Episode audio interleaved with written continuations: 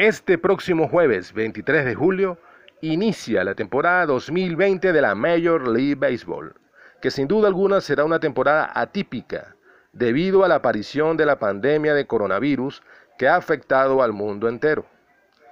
En el partido inaugural se enfrentarán Yankees de Nueva York frente a los Nacionales de Washington, actuales campeones del béisbol rentado.